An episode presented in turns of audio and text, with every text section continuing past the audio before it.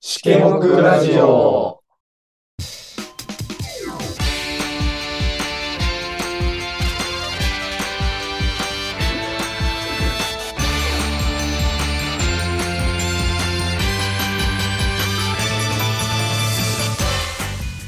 今日はもうアイドリングも入れないのじゃないかそうやな、もう、直で行ってしまっていいんちゃうか。なな、あ二人やし。冒頭でしかむくラジオが始まるこパターンのやつな。そうね。 OK、まいきます。あもう、あれよね間違っええ間違っちょっと、ちょっと、た感じはあるけど。もう、かか、二人ともかかってて喋り出してしもてるやん。もうあ、ちなみに今回はちょっと特別に二人会となってますとか言うた、言うてた方がいいな。そうね、初めての二人会。二人会。特に、あれよな、別にうん、三人を集めようとして、どうこうとかではなく、まあ、うん一回二人でやってみるのもそうそうそう。ありなんじゃないかっていうチャレンジ会ね。チャレンジ会やな。チャレンジ会。まあ、チャレンジ会にふさわしいテーマだと思うよ、俺は。今回のテーマはドラマ「お金がない」について語ろうお金がないを、ゆういちちゃんと共通項があるっていつ知ったっけいや、このラジオを、なんか例えばドラマについて話すとか、うん。ありやな、みたいな話の時に、ああお金がないとかな、好きやねんけどな、誰か話せたらって話したら、拓也が、いけるでっていう。いけるいけ違、る。いうけんねん。拓也しかおらんかって。この4人な何言うてんのみたいなポカンって感じだったもんなうん、あんな、そう、俺としてはドストレートな名作ドラマを。そうやね俺どっちかというとと取り合いになると思ったけどせやんな。誰も触れへんみたいいや、不思議な話やねんけど。ななあうん。怖い話でもあるよな それフェイス、フェイスやればよか ったな、俺。その真ん中にお金がないっていうテーマを置いたのに誰も触れへんそうだよね怖いなぁ。怖いなあ怖いよなぁ。怖い世の中やそれが人怖 い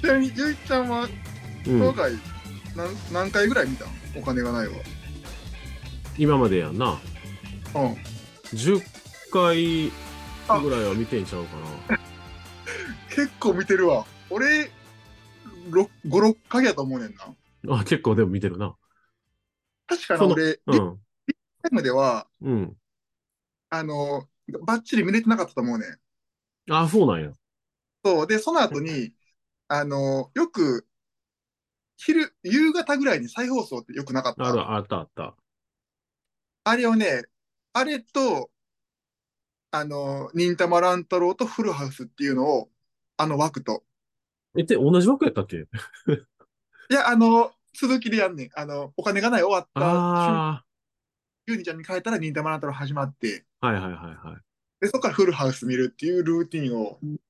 まあちなみにその3本ともいけるで あ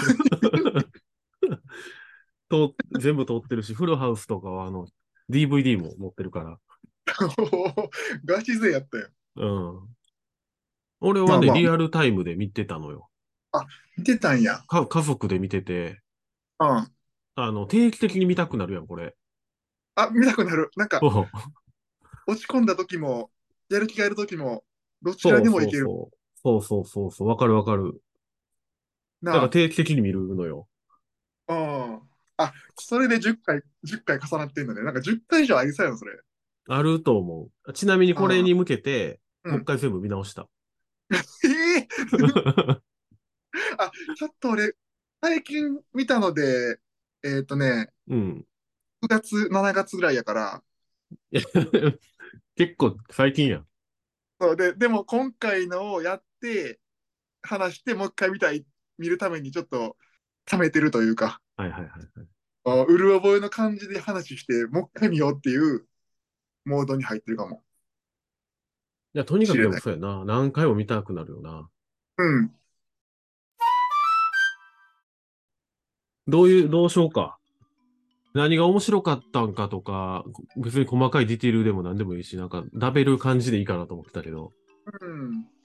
まあそうやな。でも、最初に言おうかな、もう、一番の見どころというか、はいはいはいはい。個人的な。お、いい、いいね。やっぱね、この年になってからかもわからんけど、氷室のキャラクタ ー、うそーんっていうとこもあったり、うん。憧れ憧れたりってとこもあったりして、結構氷えそう室が出てうん。上がってしまうっていうのは、6月にいる時にあったね。まあ、ちなみに、誰、うんまあ、聞いてる人がもしいたらって言われで、氷室っていうのは、でてかまあ、お金がないとっていうのはから、あれだから、別にええんかな、もいや、お金がない、ざっくり話そう か。う。うん。いきなり氷室の、ちょっと今俺買ってるわ。そうやんなまあ、お金が、さ、タックや、ちょちょ、お金がないについてざっくり、じゃあ、ああ。いや、ちょっとリスナーの皆さん、やっぱ見てないことはもう、老若男女、若い方なんか特にね、これ見てほしいね、これはね。見てほしい。まあ、ざっくり言うと、織田裕二主演の、まあ、サクセスストーリー、ロマンタンですよね。まあ、あの、ドラマね。あ、それはドラマ。 そうそういうこと、ドラマやねんな。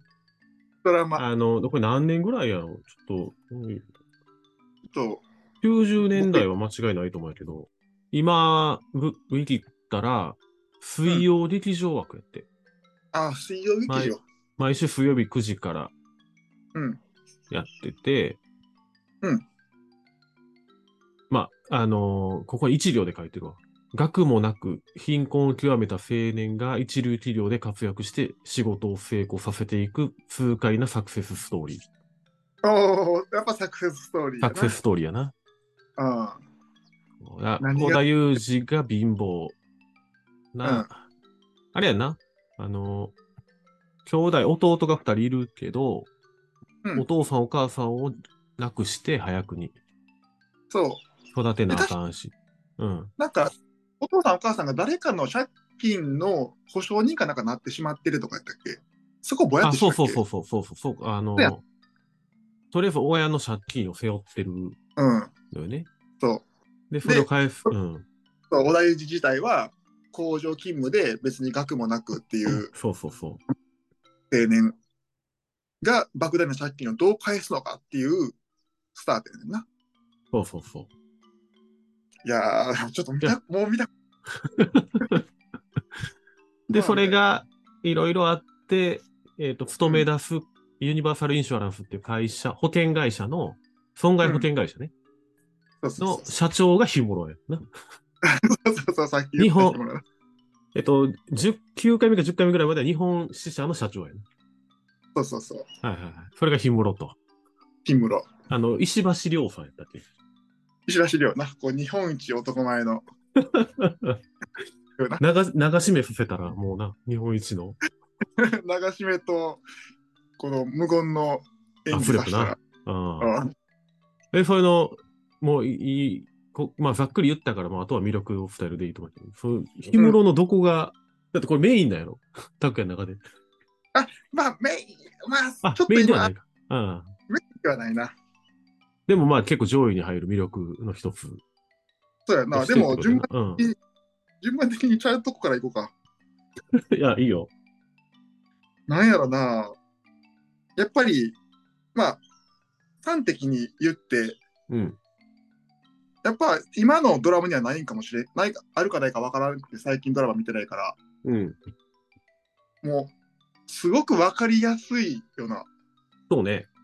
話がうん、そう。で、まあ、わかりやすいストーリーと、まあ、普遍的なうん家族愛とか、うんまあ、兄弟愛なのかな、この場合は。とか、あとは、その、お金があることが幸せなのか、お金がない方が幸せなのか、どちらもいるのかみたいな、まあ、すごいわかりやすいテーマそうそうやったりとか、でおもうやっぱ途中うん、あののし上がっていってやるぞみたいなうん、方向がすごいもう矢印が1個しかない感じするやん。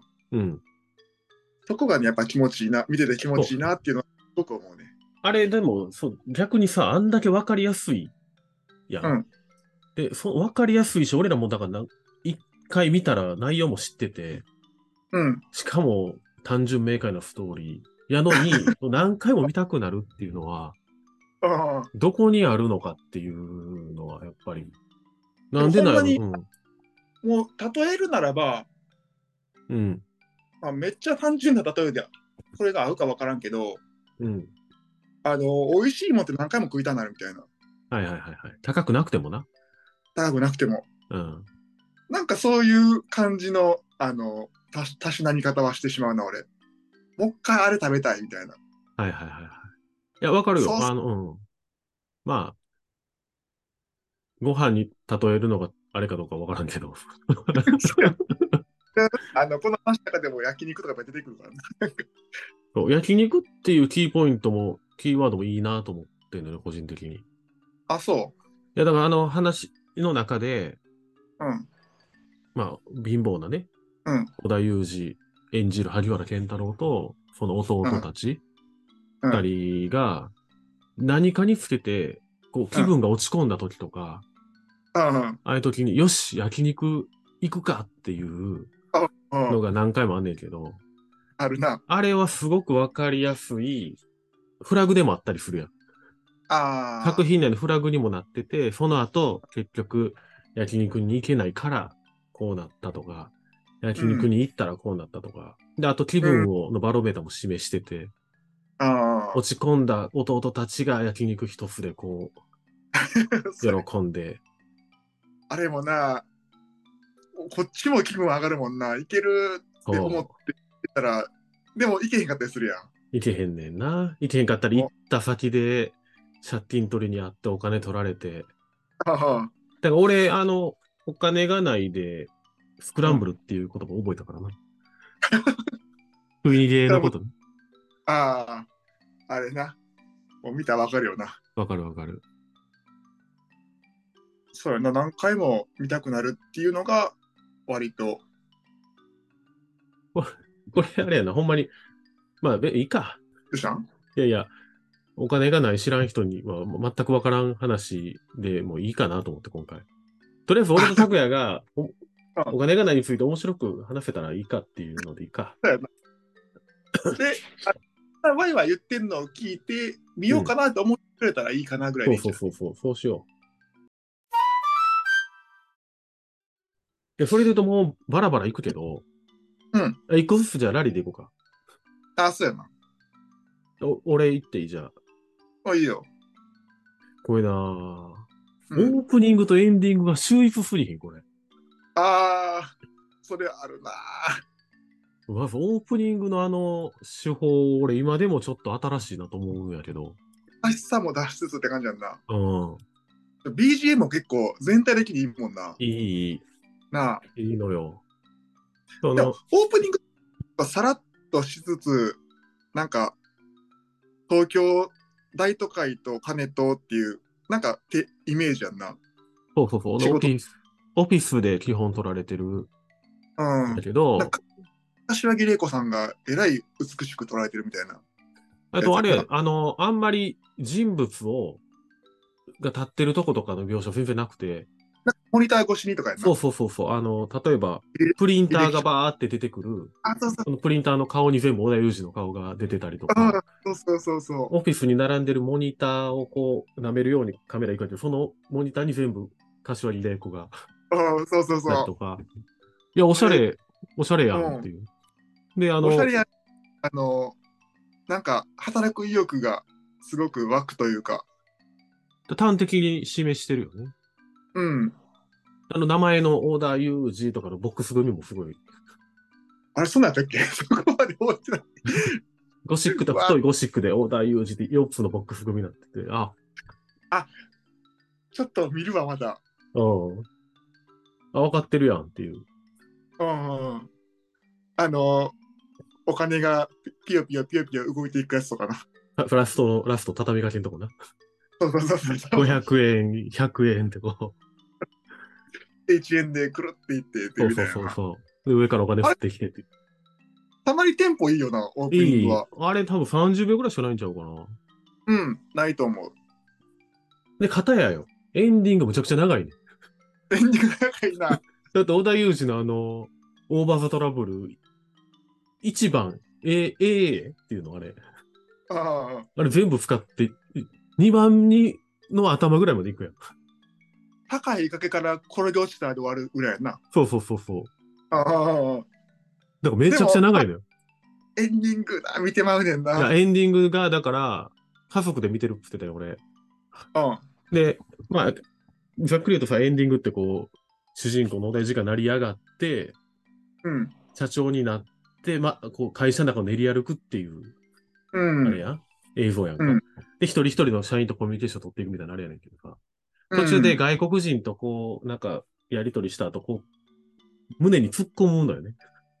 うん、 突っ込むな。うんあれ見たおかんがめちゃ笑ってたっていう思い出が。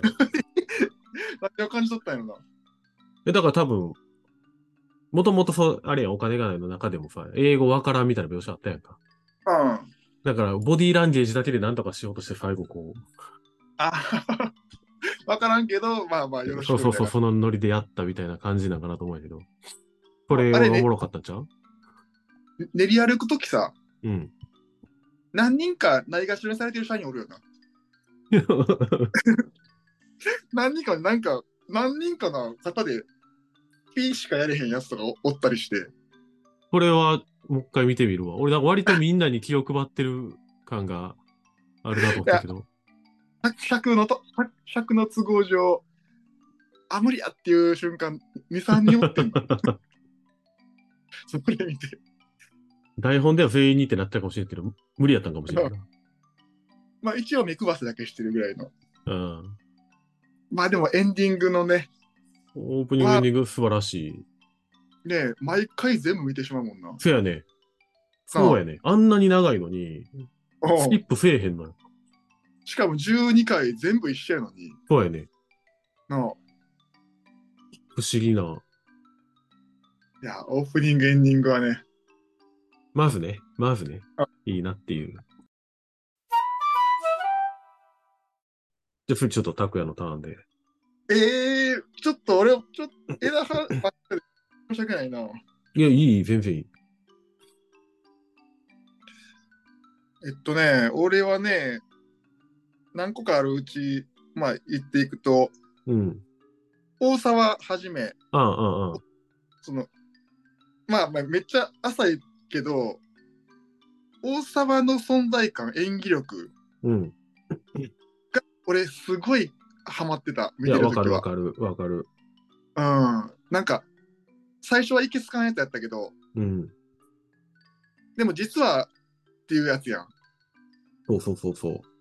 そういうやつっておるし、で、ちょっと、あの、大沢を演じてるのが東幹久で、うん、 2枚目の、すごい、あの、人気俳優やったやん。当時な。うん。うん。いや、新境地やったよな、あれがな。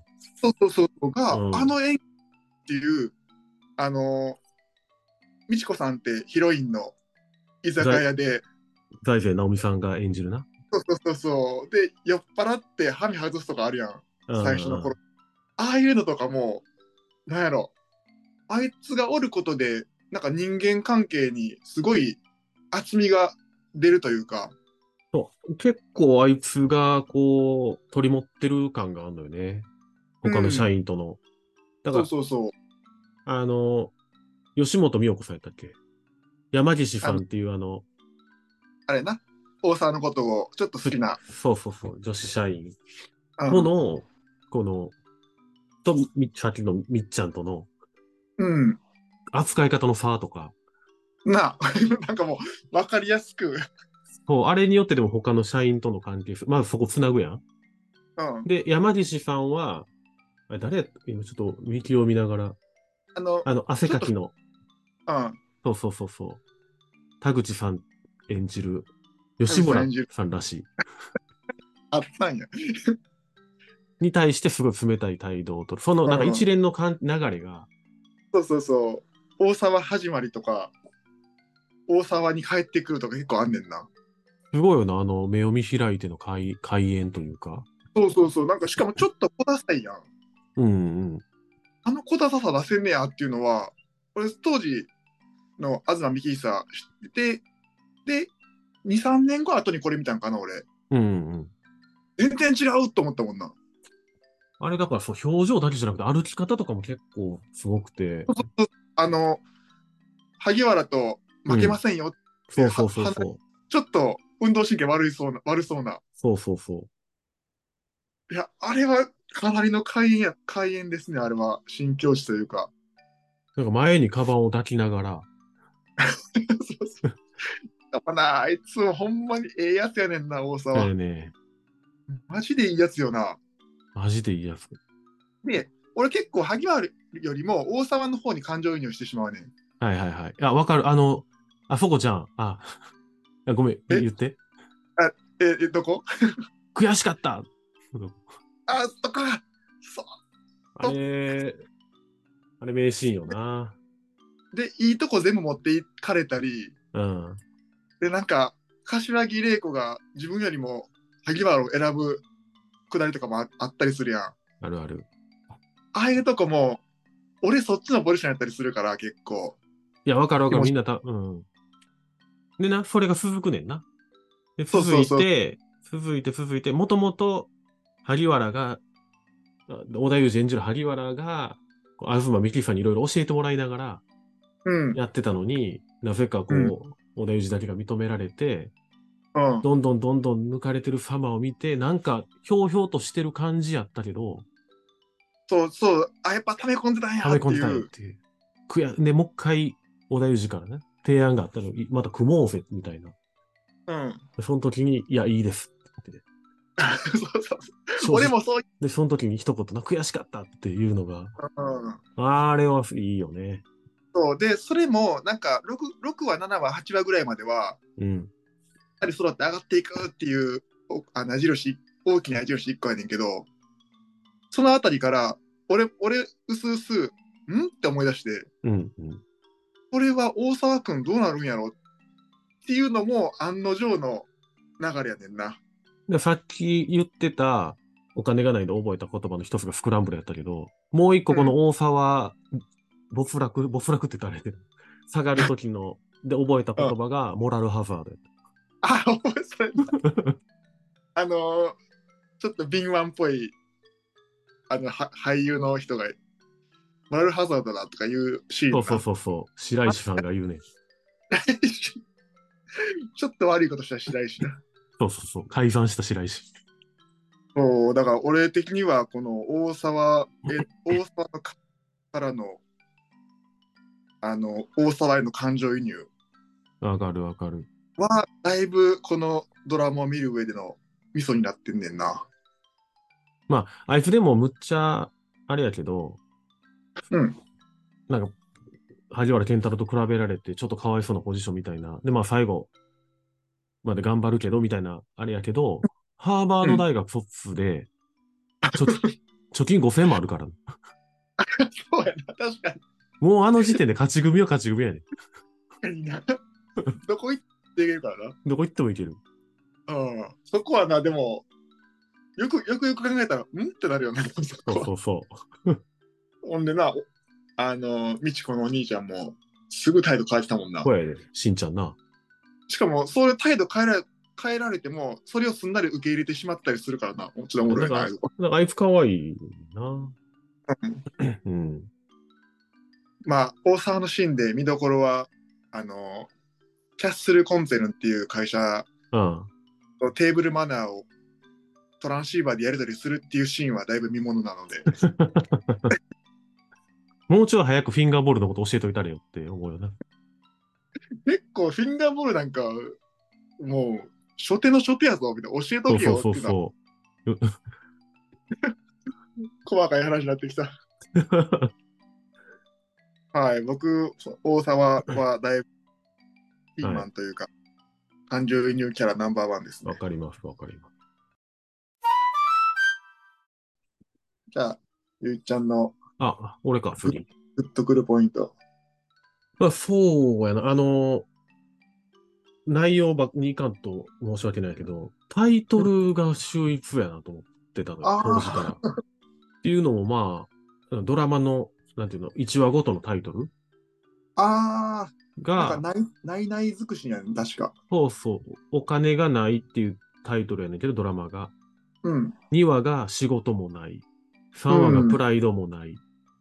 4話がう運もないみたいに、ないないないって続いて、うん。で、えラストより1個前、11話目が、お金があるっていう。うーん。ちょうどまあ、ざっくり言った、萩原主人公が成り上がって、あアメリカ本社まで、の今で行って、で、戻ってきたらもうと、取締役やったっていうのなんか、まで行って、うん。すげえ金あると。で、まあ、その時お金があるになって、で、まあ、それでいろいろあって、やっぱり大事なものってお金じゃないよね、みたいなことになって、一からやり直すんやけど、最後何やったっけ、最終話がやっぱりないっていうおータイトルなのよ。そう。いで、むっちゃ惜しいのが、第1話のタイトルだけ、豚の貯金箱っていう、そのあ いや、そこやってくれよっていう。そしかこもお豚金のが。金箱、うん。そこまでめちゃくちゃ、いや、まあ、わかる、わかるんやけどわ、かおな金がない。だ1話目作った後で気づいたんかなと思って、もうん。あ、そうなんかな。う。な深なみでいきんのかな、そこは。あえてしたっていうこと。あえてした。まあ、とにかくもうそのなんか、なんかすごいちゃんとしてるなと思って、この考え方。でな、んかね、そういうオープニングしかり、エンディングしかり、そそううそいううそうそう。タイトル周りしかり、なんか、デザインされてるというか、うん狙,、狙いが結構しっかり出てるよな。そうそうそう。かなぁ細かいけど。そのタイトルは今初めて、あの、第1話がそうやったのを初めて知ったわ。第1話だけ、まあ、その時俺は1話のやつ気づいてなくて、うん。当時はタイトル、あ、うまいなと思ってるけどそう、改めてだ、な、みたいな。そうそうそう。改めて見た1話だけ違ったっ ていう。惜しいと思って。惜しいな確かに、でもね、一話まあいいね。何にもないとかでもええのにな。そうそうそうそう。もう普通にお金がないでもいいし。そうやな。うん、それが11話とか12話最後に繋がってくる。で、いい気がするんやけど。ほんまや、1話お金がない、今から変えて。それでもう全てがオールパーフェクトになんねんけど。ほんまや、第1話お金がないで、最終話やっぱりないやん。そうやね。むっちゃ綺麗やろ頼むよ。そこはなんとかしてよ。 いや、これ聞いてる偉い人、うん。偉い人いたらな。うん。っていうとこかな。そこはなんか、気づいたらグッとくるね。そうやのよ。はい、じゃあで次。僕、まあちょっと、僕もちょっと細かいとこで、なんか見てて、うん。あの、ちょっと突っ込みどころでもあんねんけど、うん。なんかおおらかな時代やなっていうのは、あー今見たら感じると思う。あるある。むっちゃあなる。うん。なあ、あの、一番おおらかやなと思うのは、うん。あの、白石や、白石やは、あの、ちょっと敏腕のやつおったやん。萩原のうん。パはソコンを改ざんして、数い分、はいはい。白石、白石さんやな。白石さん。うん。白石さんが萩原の業績が上がるのをちょっとよく思ってなくて、うんうんあの、数字を改ざんして、うん。はいは仕い。事失敗させたろみたいな時あったやん。あったあった。あんなことがあったにもかかわらず、うん。まだ、 そんなことが、柏木玲子にも全部バレてんのに、うん。すごいポストに居続けるやん、ずっと。柏木玲子も言ってたもんな。そうんの、これの、が誰がやったかとかっていう費用を問う、責任を問うつもりはありませんって言ってたけど。 そうそうそうそう一番 いや、一番そこは大事なとあこやかんやろ って。最終的にそれをチェックしてなかった萩原がもう悪いみたいになってたからな。しかもそうなった後もずっと会社におるからな。 せやね、結構だな、うん。ポストで。いや、まあ、それ以外もいろいろおおらかというか、まあ、当時の、今の人が見たらびっくりするやろなっていうの結構あるやん。うん。あの、まあ、普通に愛人としてうん出てくるっていうのもあるけど、そうやな。で、その愛人役してるその部長の柏木玲子が、うんあの、萩原が持って帰ってしまった書類を取りに、居酒屋しんちゃんに車で行くんやけど、うん車で来たぶ、その柏木玲子に対して、小田裕二が、一杯うん飲んでいきませんかって。 そうやねんな。むちゃくちゃ幇助してるやん。あれ、たとえタクシーで来たとしても、うん。空空気的に一杯進めるかっていうのもあるし、そうよ。で、しかも断った柏木玲子に対して、お金がない萩原が飲めって言って んだから、飲みなさいよみたいに、また、ダ強メ押要ししてでたよな。そうやで。ほんで、帰っていくとき、ちょっと酔い酔いすぎたよね、みたいなこと言ってたよそうな。そうそう そう。だから飲んどんねん。 ああいうのとかも、さらっとおおらかよな。おおらかやねんな、やっぱり昔ってな。あと、描写的に、あの、食い逃げとかも結構、今、もう危ないよな。いやいや、よくない、あかんと思う。なあ、スクランブル、すいませんって言ってるけど、そうそうそうそう。で、子供にしかも、それを強要してるっていうのがまたよりさ。そう、しかも、なんとなく空気的に、あの、美智子さん、うんうんうん。ヒロインの美智子さんが、うん。萩原またみたいな時なかった言うてる言うてる。ちょっと、あの、ほっこりするエピソードっぽくなってるやん、その食い逃げが。そうそうそおいおいおいみたいな。う。いや、もうそ、あの、何話目か忘れたけど、うんお腹すりすぎた萩原が、あうのん公園でランチして、サンドイッチ食べようとしてる OL のサンドイッチパクろうとしして、 一回手に持って立ち上がって、美智子に止められて、あったな。いそやもれでうきてへんかったら言っとったんやんけっていうパ。クっとるやんっていう。そうやね、そういうおおらかな時代があるんですよ、そうこやねのドラマには。それをまあ、よしとして見てほしいよな、こういうのは。言ってもな、90年代のうん、ドラマやから。そうやね。確かにあの、飲酒のととことかもアウトやし、まあ、あの役者さん自体捕まってるもんな、もう、一回。あ、え、高木さやうん。あ、そうなんや。あ、そうやったっけそう、なんかタイマー所持とか、なんか、ああー、なんか、タイマーを2本で、あ、そうそう、まあ、いいなじゃんかないって。うん。推進する運動みたいなのしてて、そうですよな。フリーダイビングの人やんな。なんか、素潜りですごいいいとこまで行ったり。あじゃなかった、それ知らんわ。 それ知らんわ。もうお金がないから高木さえまで掘ってるよ。いやね、結構ね、おおらかな時代っていうとね、あの、あれなんですよ。酒の席とかで うん。芸をしたら受け入れられるとか、ああ、そうそうそうそう。営業スタイルも割と90年代の営業スタイルとかが見れるから、あれやもんな。それを、宴会芸をしろって強要されたことに対して、うん、ユニバーサルインシュアランスの社員、うんその、萩原が勤める社員全、全人の人がそれを断ったから、そうそうそう。外されて、しかも断る理由がすごく今っぽいねんな。うん。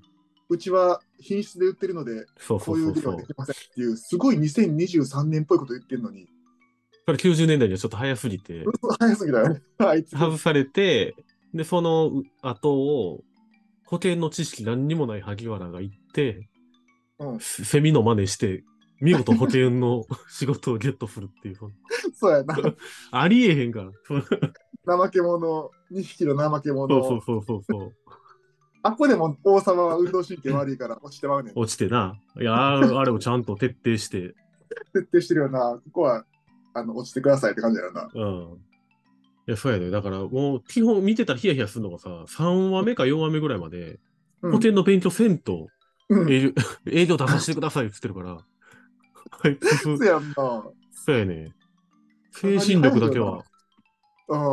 で、周りもいまともなこと言ってんねんな。なんか、あのそんな素人が出ても、うちの名前を。を落とすだけですみたいな、もっともなこと言ってんねんけど、でも、あの、ドラムの描写としては、それを言ってるやつが悪みたいな。そうそうそうそう。で、子供の時あんま分からんかったんやん。わからなかったな。俺大も、人になってきたら、萩原側に立って、そうそうそそのう。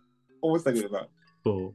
でもそれをなぜか、あの、どんな猫でも獲物を取るのいい猫だみたいな隔離を持ち出 して、擁護してたんがあの日頃やねんな。社長の。今、社長 はあかんやろうと思うんだけど、なあ、保険知らんと、えそれ、普通やったら、会社、会社の名前がすごくそうやろ落ちますよっていう。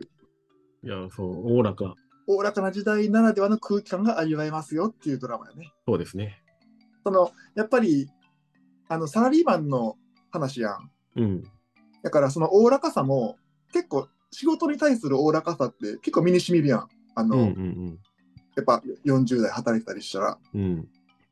だから余計あの感じないと思うねんな。昔のドラマは全体的におおらかやとは思うんやけど、うん。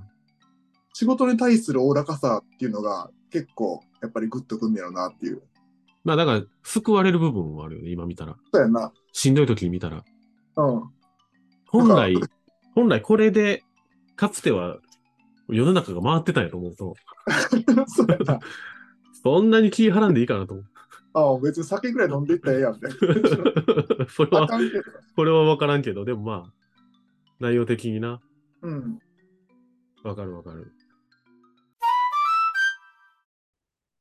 まあ、あの、氷室でいう、まあ、氷室だけじゃないかな。うん何人かおるけどさ、うんこう、子供の時はあんま思わんかったんやけど、改めて見たらっていうところで言うと、うん。すげえか、あの、外資系やん、一応。うん。外資系あで、のうん。まあ、まあ保険会社やんな。保険会社で外資、外資なのか、日本企発ので、あれなんか分からへんけど、うん海外もあるから、え、外国人と喋るシーンが結構あんねんけど、うん。すっごい、あの、簡単な英語だけ言う氷室っていう、そ の、見どころの一つ。ああ、それな。そう、ヒブロの魅力のコーナーやな、それは。 そうやな、オーライ、グー、グーだけ言う。そこまでずっと日本語で喋ってたのに、うん。他に質問ないかっていうのと、グッドだけ英語で、そうやな。無理、でも無理やるやろ。でも全然、子供の頃は違和感なかったけど、ろ6月頃見て、んってなったわ。そう。あと、あの、自分のパスワード、自分のパソコンのパスワードが、ああ、自分の名字っていう。 見ろし。ヒムロっていネット見てる人うどうなってんねんって いう。そうそうそう。あその辺ちょっと、ちネょっ。ット見てると、人うん。チャチャーミングではあるやな。チャーミングやな。なんかお思い、思いつかんかったやっぱ。こそうれで、でいいかなみたいな。一応さ、なんかこう、非常な冷徹な面も見えるし、うん。あの、萩原に対して、こう、お金持ちとして成り上がるためには捨てなあかんもんもあると。うん。まあ、例えばその、焦げた飯とか、うん。ああいう庶民的なものはもうすべて、まあ、焦げた飯っていう言葉で全てが詰まってるやん。こう庶民的とか、そうやな。俗世間的なものに対してっていう。うん。から捨てなあかんって言ってたけど、うん。氷室自身も小銭を拾ったら社長室の後ろの壺にこう貯めうん。てて、あのまだこう、不てきれてないっていうのはあの、と描写だけでこそうやな。しかも、そういうのもさ、萩原が成功して帰ってきた後のう、ああ、そうそうそう。伏線になってたりするもんな。だから、あれやねんな、貧乏すぎるから、まあ、弟もそうやねんけど、うん。 1円とか100円拾ったらすげえ喜んでな、うん。あれやってんけど、11話目のお金があるの時、うん。アメリカから帰ってきて、そ落ちてるお金に見向きもせえへんっていう、う。み見向きもせんとか、もう気づきもせえへんかったせえよへなんかった、そうそうそでも、あの、あのい、その伏線回収とあのシーンだけで、う。うん。萩原さん足元見えなくなってるよとかも全部わかるやん。これが、だから、秀逸やのよね。なあ。なんか結構ディテールが、ディテール見ていくと、2回目、3回目も、またなんそかう味出ていくよな。味出てくんねん。なあ。例えばその、萩原がさ、初任給を引き落とすときの銀行口座の番号とかもさ、うん。宿泊やねんな。 あ、それ知らなかった。だからその、わあ、宿泊してるとか、うわ、細けえ。細かいのよ。細かいな。誕生日ちゃうねん。誕生日じゃないな。ちゃうねん。そ9日とかないもんな。やねん。いや自分で宿泊って言うて打つから。いそこ全 然見通してるわ。やおおもろーと思って。うん。まあ、ら石橋チャーミング。うん石橋チャーミングやな。俺は石橋亮のかっこよさがすごくいろんな人と似ててるととこは目につくわ。どんなとこまあまあ、あのまあ、ゆいちゃんも言言ってたけど、うん。柏木玲子さんって、何だっけ、会社の部長かなんか、ぶ部長、部長。部長か。うん。部長と愛人関係なんかな、あれって。そう、そやんな。う。うん。で、その後ピロートークする時のメガネのうちの濃さな。口の濃さ、あれ見て俺子供の頃にめっちゃかっこよかったもんな。あのいやー、すごいよね。さあ、ああいう小道具一つでも、メガネかけさすっていうとこから、あの縁の、しかも柏木玲子と似たような縁のメガネかけさすっていうような。あれ、ああいう側面まで、その愛人、柏木玲子、うんまあ部長な、うん愛人関係あるけど、あの、部長がうん、枕営業うん。しに行く会があるやん、うんそれを共有される。あれもなんか時代やなと思うんやけど、 ああ、そうやな。営業取りたいやったら分かってるでしょみたいな感じで、うんホテルしかも呼び出されて、柏木玲子もそれは分かった上でみたいな感じ。そうそうそうそう。で、行って、まあ結局それは、えっと、石橋亮自体は、社長自体はもうわ、あの、彼女はそれを分かって言ってるって、う。うん、あれだけど、それを萩原健太郎が阻止しに行って、うん、仕事ってそんなんじゃねえぞみたいなうんこ、とで、その契約が破談になる。うん、で、社長に呼ばれる萩原が。うんうんそしたら一番初めにし叱責するんじゃなくて、頭下げて、こう一人の男として礼を言うみたいな。うん、一応こう愛人ではあるけど、ちゃんとこそうやな。う、うん、大事に思ってたんやと思って。うん、でも、、そう思ってる割には、なんかこう、柏木玲子がピロ、あ、枕営業行ってる間、なんかお茶漬け、ベッドの上でお茶漬け食うとったら、あいつ。そうや一人で、あぐら組んでな。あぐら組んで。で、梅干し食って酸っぱいみたいな演技してたから、いや、こいつ。ほんまか、こいつと。そうやな。すべてがなんか、かっこよすぎて。なんかそう。逆にあるような。ほんで、なんか、あの、その、仕事としてはあなたの方が上かもしれないけど、男としては萩原の方が上ねとか言われちゃったやん。言われてた。その後もうリアクションせず、ずっと黙ってたけど、うん。なんか言えよとは思ってたけどな。で、なんか、ショック、ショックでもなさそうや し。そうそうそう。ただただかっこつけて、かかっっこ、 かっこよすぎてな。こよすぎて、かっこつけたまま終わるっていうのもあったけど。あとうん、氷室のかっこいいとこは な、演技力、演技力にもつながるけど、うん。めっちゃ細かいで。うん。あの、萩原を、あの、アメリカの本社にうん。誘うとこあったやん。うん。で、萩原がボロボロの家に住んでるとこに、氷室が来てっていう。はいはいはい、あったあった。その時、こりって書くやん。ああああ、がいるんだみたいな。うん。あの時のこりって書くスピード感の。 速すぎるっていう。あそこはね、俺多分、氷室のかっこいいエピソードの中であるかな。いや、まあ、書き慣れすぎてるんやろな、もう。慣れすぎるし、めっちゃ速いし、なんか、ああいうとこ俺、日頃のキャラクターを形作る、結構、俺の中では大事なとこやねんな。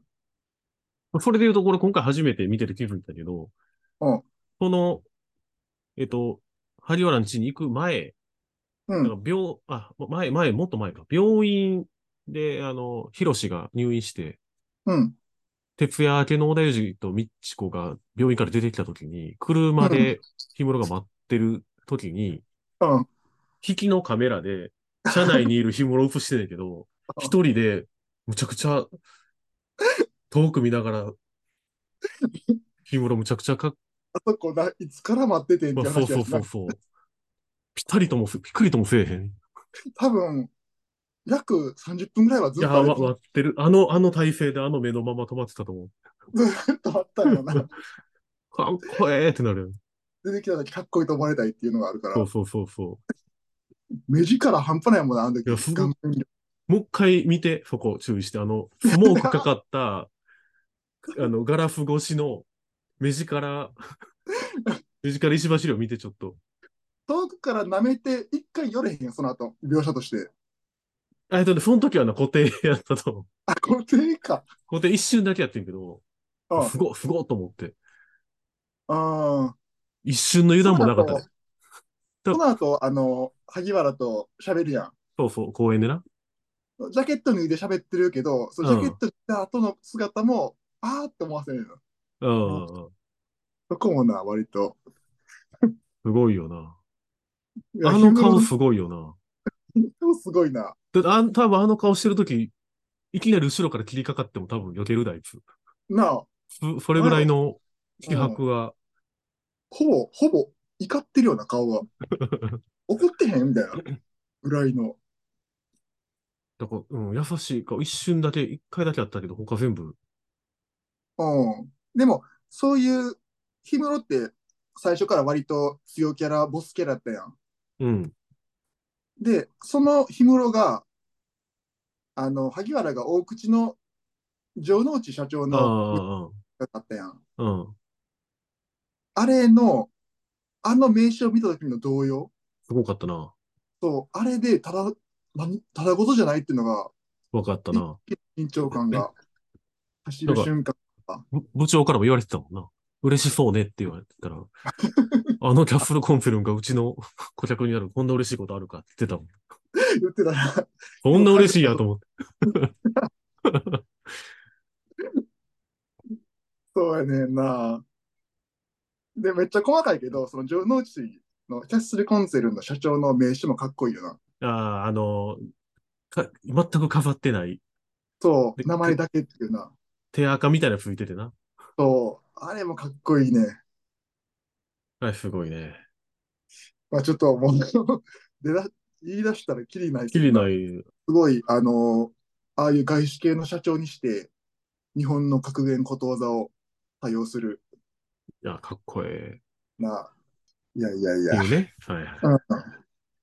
うんまあ、この石橋亮演じる妹のまあ、見どころやね。。そううんおよさっていうのは、かなりこの小粒、出る時間としては小粒やけど、めちゃくちゃピリリとしてるよな。そうやね。三所やね。感謝やろ、もいやその割にでも、こうウィキペディア今見てたら、うん氷室の説明欄3行しかない。う。そう。柏木玲子が9あ、 10行ぐらいあるのに対して、お茶漬けのくだりとか書かへんの好書か書かれてないな。きなお茶漬けは梅梅茶漬け。めちゃふりとか書かれてない わ。書いてないんや。メメガネのフレームが太いとか書かれ てない。書いてないんや。うんパスワードは氷室。そら書いてるやろ。書いてない。書いてへんねん。えー大沢より短いで。パスワードが氷室とかって結構練りに練られた設定やと思うで、あれ。いやなあ、うん。白石、白石はあの、吉村さん呼んできてな。うん。パスワードでなん何か何万通りみたいな。 3回しかチャンスないみたいな。そうそうそう。氷室。いや、あれ面白かった。あの氷室のキャラクターのなんやろ抜けを表すエピソードではある。うん。そう、狙ってることが分からんけど。まあでもこれやっぱり見てて、うん。一番大きなテーマとしてはやっぱりさ、うんお金、適度なお金はいるけど、うん。お金ってあった、あお金と、まあ、家族、家族なのか大事な人なのか、うん。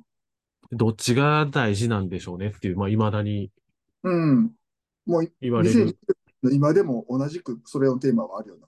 うん。で、これまあどっちかというとさ、お金がある方を悪やとしてうん。描かれてるけど、うん。で、まあ、と、とはいえ、お金もいりますよねっていうのは途中のでも言われてはいるけど、そうやおな。金がないことによって出てくる問題やったりとか、うん。まあこの辺はでも未だにこう、これを見るたびに、そうやあな。の、まあ、お金なくてもいいかって思わせてくれるとこではあるな。でも最初の頃はでもほんまにお金が欲しいの気持ちはすごいあるけどな。いやいや、そうやと思うよ。でもまあ、そのいいろんな事件は起こるけど、うん。でも事件が起こるたびに、やっぱり愛情が深まるやん。うん。やっぱそういうのがちゃんと練りにられてうん、あの、語られるから、悲壮感は全くないねんな。そうそうそう。いや、そのまあそう。うん。結構悲惨な状況やん。そうよ。やけど、まあ、萩原のキャラクターとか、うん。美智子さんとか、まあ言ったら、 みんなが欲しがるものが、まあ、逆にあったりするやん。そう、そこがね。うん。そこはだいぶ、なんか、救われるというか、悲壮感の中にも、っていうのはめちゃくちゃあるの。対比として見れるのかどうかわからんけどい。やいや、まあだって、自分があの立場やったら、あの行動できないというか、まあ、うんそもそもそのナップサックで会社なんか行かれへんし、俺。あの、ミトンのな、そうそうそうそう。 あれな、うん、アメリカ行く直前まであれ使ってたら多分、使っとったな。あれってしかも最終話でもまだ使ってなかった使ってた、使ってた。なあ、チャリの、うんチャリで。そうそうそうそう。いや、だからあれは、あの境遇で、うん、ナップサック持って、がうん保険、外資の保険会社に入っていくって、やっぱりあ彼のキャラクター、まあ、そうやあな。あっての、あれやけど、うん家賃3900円かなんかやもんな、あれあこ。そうだっけ。うん暑いな、俺、住みたいわ、あ んこあの、トイレ二閉めな怒らんねんな。そうそうそう。くっせえからって。うん、そうだからあのこ、弟たちもね、そのやっぱ自分の役割を言われるでもなく、親がいないっていう中で、うん、料理は、祐介の次男のや役やんか。うん、まあ、三男は伸び伸びしてるけど、うん。三男はでも、あの、コツコツお金ね貯めて貯めて、貯めて、で、気を使って病院に行かんと入院するっていうシーンもあったけど、ちょっと気遣いやんな。うん。けど、あの、兄ちゃんがちょっといじられてるのを見て立ち向かっていくとこは、うん。だいぶ表情豊かなか兄弟であれは。そうやねあれはだから、あそあれに助けられてるシーンも。ありますね、あれは。で、ちょっともうそんなに、そんなにいやな、もうこれ以上ややったらもう止まらんくなるから、あれ。な。で、俺昨日、こうん、れは昨日気づいてんけど、うん。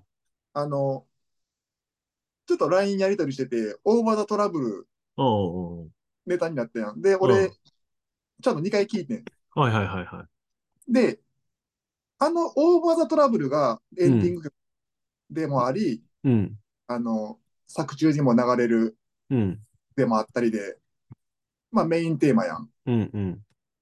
あれって恋愛の曲やねんな。そうそうそう。内容はでな。うん、そう、それ、あんまりそこまで深く聞いてなくて、うん。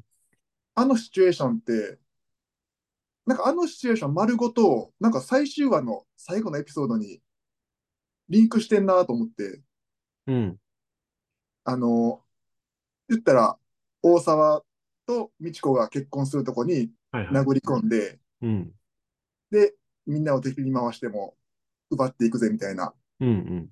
なんかそこ、あ、ここもリンクしてたんやっていうのは昨日気づいてんけど、ここってリンクしてんのかないや、まあでも、ウィリンク、い考えようとはしてると思うし、うーん、なんかそのオーバーザトラブルっていううん、テータイトル自体も、まあな、歌詞はその恋愛12話としか紐付いてないかもしれへんけど、うん、なんかこう、恋愛の部分を抜いたら、オーバーフォトラブルっていう言葉もそうやし、そうやあな。の、今日今が人生で最悪の瞬間とか最高の瞬間とか、ああいう浮き沈みの話やったりとかって考えたら、そこも、まあ、恋愛のトラブルと仕事のトラブルがいろいろ。うん。作中には恋愛要素ってほぼ薄いんだけなど、薄いうん。で最後の最後に、あの、もう今までなかった、この愛情そうをね出すとこがあって、で、そこで、あの、人から原チャリ奪って、落ちたりしてしながらとか、 すごいよね、であれも。嫌やな うん。すいません、返しますからと返言しまってすかるら言ってたけど。あかんやろっていうのもある けど、なんかそのね、うん。エンディング曲が最後のエピソードとすごくマッチしているのが、意外と俺は気持ちよかったなーって思った。はいはいはい。っていうのは、まあ、ちょっとね、それも楽しみにしてもいいんじゃないでしょうかっていう。でだからテーマ、タイトル、曲、うん見出し、全体的にその辺のこう、ドラマの本筋と別違うとこやねんけど、その辺の外堀の埋め方がうまい。うん。なんか、やっぱ見てて気持ちいいよな、うんそういうとこ、うん。スカッとする。だだから、まあ、なおさら1話だけお金がないんで、ちょっとそうやね。頼むよ。そうやね。そうなってくれたら、まあ、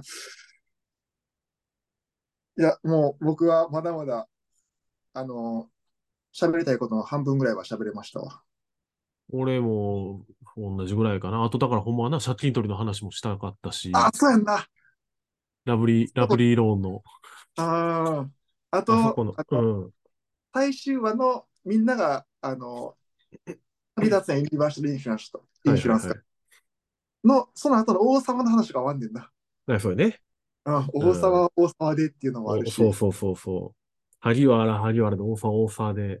そで、まあ、その、借金取りは借金取りで、う。うん。 しんちゃんでな、 まあ、し狩猟し始めたりとか。な、まあね、すっごいさらってやけど、そのアフタートークみたいなのも、うん。ちゃんとやってて。アフタートーク何やったっけあ、アフタートークでそのあれな。だから、ユニバーサルインシュランスの後の話。その、みんなが気づくものに気づいて、そうそうそうそう。とかさ、いろいろ。うん。もう、もう、もう見たくなってきたわ、もう。 また、いやー、だからすごいいいドラマに出会えたなっていう、あれな、そうっすかねな。うん。あの、間違いなく、うん日本のドラマでうん。一番回数見てると思う。あ、ほんま、俺はこれ。 うん。嬉しい。だと間違い、これは間違いないな。俺と一緒や。うん。いやーまたちょっと、これであれやな。一晩いけるな、タクヤと。多分いけるといけるな。思う。今度ちょっとやろうか。うん。やりましょうか。うんあの、まあ、忘年会だったら迷惑やけど、いや、まあ、ちょっとみんなが出来上がってきたら、端っこで、や、やりますかっていう。 やりますかちょっと、ちょっと先週見てきてんけど、みたいな。ちょっと、あ、これ気づいただの、気づいてないだの。ゆうちゃんでも、一番好きなエピソードどれなのああ、ちょ苦しい質問やけどな、これ。そうやな。どれやろ俺、どれやろな。うわ、俺、どれやろ。一番好き、難しいなう。。難しいな。全部繋がってるからな。だよな。印象的なシーンかな。印象的な。でもまあ、なんやろな、あの、信念があるやん。萩原健太郎には。うん。で、それが前に出るシーンが結構好きやねんけど、うん。まあ、あの、本当に思ってなかったら謝りたくないとか、うん。あと、まあ、一番それが出てんのかなっていうのが、あの、キャッフルコンフェルンの城之内会長の会食で、わがままの子供が、あれ嫌い、これ嫌いっていう子供に対して、うん。食べ物を粗末にするなっていうとこは、俺、そこやね。あ、 一緒や。なんかもう、演技も含めて、そう。で、ああな、その時お腹空かしてる弟たちのうん。ことも含めてのな、あの言葉やから。そう。で、その時に、あの、氷室も同席してるやん。うん。で、すごい憤、やっぱ憤るやん。うん。でも、憤りがめちゃくちゃあるのに、この場やから抑えなあかんっていう、あの、日頃の演技な。叫び方 な。い結局、結局、氷室好きなだけ やんか。やいや、そう。萩原の言葉があってな。うん。氷室会やん、これ。関西で、俺大沢、大沢さんですよ。一番好きな のは。でも、大沢の話ほとんどで氷室ばっかり やん。いやっぱチラ好きよんね、あれ、シャンやいや、やかわかるよ。ら。うん。三者口なんか残ってんねん。 飯食ったいやあの時の表情すごかったよね、やっぱりね。ら。この、フィンガーボールの戻した時の表情もすごかったよな。そうや無な。言、無言やけど。あと、あの、子供が、うん。うん俺嫌いって言って、嫌いなものは食べなくていいよ、みたいな言う、あるやん、あのくうだんり。うんあれを見てる時の、氷室の表情うん。いや、も、そうそうそう。け曇ってんねんな。曇ってつつ、ちょっとあの、ニヤッとしつつ、うん。あ、いや見てんな、やっぱり。あそこは、氷室のいいなあ演技や。まだまだ、いろいろいやいやいや、あるけれども、そんこんな大の41歳、40, 40歳、41歳が、この年月を経ても語れるんですよ。いやー、そうよ。お金がないわ。もう30年ぐらい前のそうやドラマな。もな。うん。いや、すごいね。こういう仕事をしたいと思うね。 確かに、ね。 30年後も誰かうも。ん。いや、すごいよ。あ、なるほどな。そういう仕事って残すものとしてな。あ、そうそうそうそう。うん。オーファーみたいなキャラクターを生み出した生いみ出よし。てみたいものですよ、本当に。いや、氷室 よ。やっぱり日頃やんけ。とはやっぱり今ややっぱり日頃、いや、日頃すごいよ。いや、いや、もう、時間を忘れて楽しんでしまいました、今日は。そうね、結構なボリュームになりましたけども。また、まだな、うん。語りきれんかった部分は個人的に。全部一話ごとに話あるから、ちゃんと。そうやな話したい、話したい。お金って、何が、お、おなんでお金じゃないのっていう。うん。月一で一話ごとやるあとは、個人的にやろう。やろうか。OK です。今日はありがとうございました。あありがとうございました。楽しかったです。普も通ういやいにた、だきまし普通にだべってる感じになったけど。たそうやな。いや、でもいいでしょ。これ、魅力は伝わったと思うよ。そうかな。うん。こんまあどっちでもいいやけど人の人生変えるんだからえどっちでもいいやけどな、伝わろうが伝わる前が、あの、楽しく話せたからそれでいいやけど。まあな。ありがとうな。はい、ありがとうん。う。じじゃゃああ、お疲れこんなおも疲れん、なんかやることはないよな、もう。まあ、いけると思う。まあ、ジャジャガーです、タクです、やってないけど。いけ、いいや。いけるよ。いけるか。じゃあ、あれだけ送るわ、ほな。あの、この番組ははいはいはいはい。お金がないの提供でお送りしますって いう、アフレコ。だけ送る、はい。はい。ありがとう。まだまたこういう回しましょしましょう。はう。はい、お疲れ。い。いいお疲れ。